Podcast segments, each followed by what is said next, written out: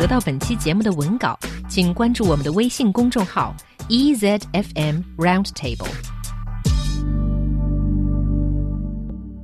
Hello and welcome to Roundtable's Word of the Week. This week we're getting rid of John, and so He Yang is joining me because we're talking about fashion. Oh, yeah, finally we got rid of John, and it's going to be sort of a girl's topic today, but I'm sure some guys are going to be interested just to become more fashionable and be the man in front of your girlfriend. Yeah, we are talking about party appropriate looks. And by party, I mean office party. So your company's annual party, 年会. Right. So I think it really depends on the atmosphere of the party, or maybe there could be a dress code. I think there's a range of things that you can choose from, obviously. It could be from a tea or cocktail dress, the evening gowns, and maybe some other choices that you might not have thought of. Mm. Tea or cocktail dress is always the safest choice, but I'm going to talk about the safest of the safest, the LBD. The little black dress. 对，最经典的小黑裙。那既然是小黑裙呢，颜色上没有什么讲究了，我们会给大家介绍几种不同的样子。One of the styles that I like is a bandage dress because Ooh, it sounds really wrong. no, it doesn't. so Xiaohua, what is it then?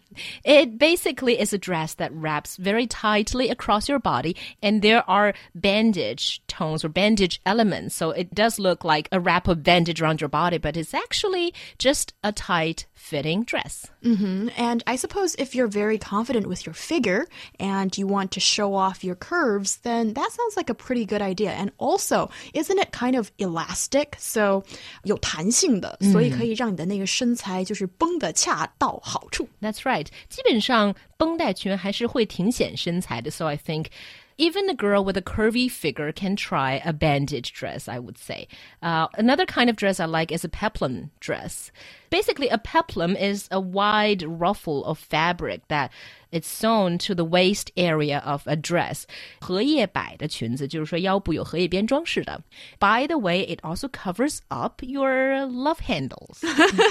well, I think that is something that's quite important for some girls. And I have to say, this style is very tender to me, I think, and it suits lovely women a lot, but maybe not with that much character. 对，荷叶摆裙肯定是甜 美的象征啦。所以呢，如果自己很想穿出很酷的风格，就不要选择这个 peplum dress 了。So it's not really my style. Then. I would say so.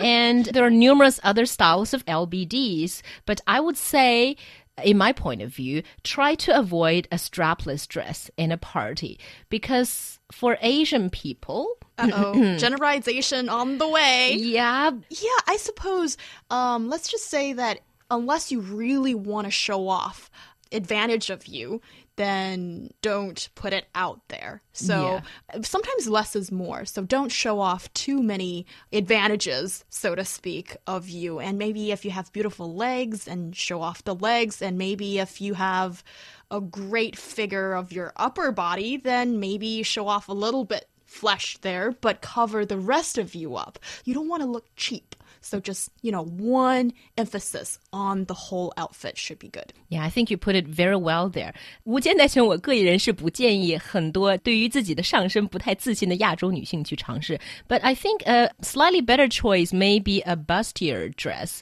这种束身衣风格的紧身裙，because bustier means 束身衣。Because what a bustier does is that it accentuates the chest area while doesn't make it look too pompous.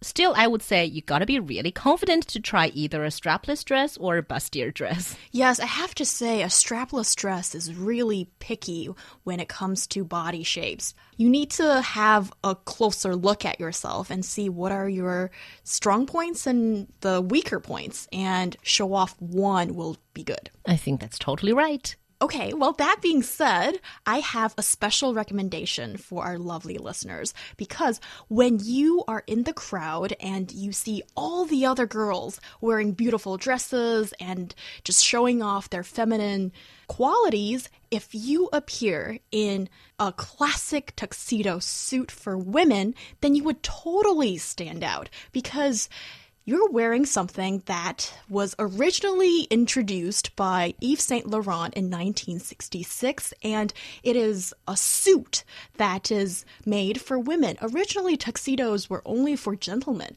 So it's such a fashion choice that's so empowering for women. And um, you can add some feminine points to a suit that could include wearing a nice white low neck blouse underneath mm. and maybe wear a necklace underneath and maybe do a little ribbon at the neckline and wear drapey long trousers. And I think that would be a secret weapon that would make you stand out. Mm, I think that's great advice. 女性的裤装套装是在小礼服裙之外的非常好的选择。然后像贺阳说的这样，如果你不愿意让自己显得太 man 或者是太正式的话，就可以加上很多女性的元素在里面，and that will make you stand out. And that would totally be the outfit that I would want to wear to the end of the year party. We might not have the money to get a Yves Saint Laurent Le Smoking suit, but there are so many variations out there that you can probably pick out. And that's probably what I'm going to do tonight. Ooh, all right. And that's all we have for this week's Word of the Week.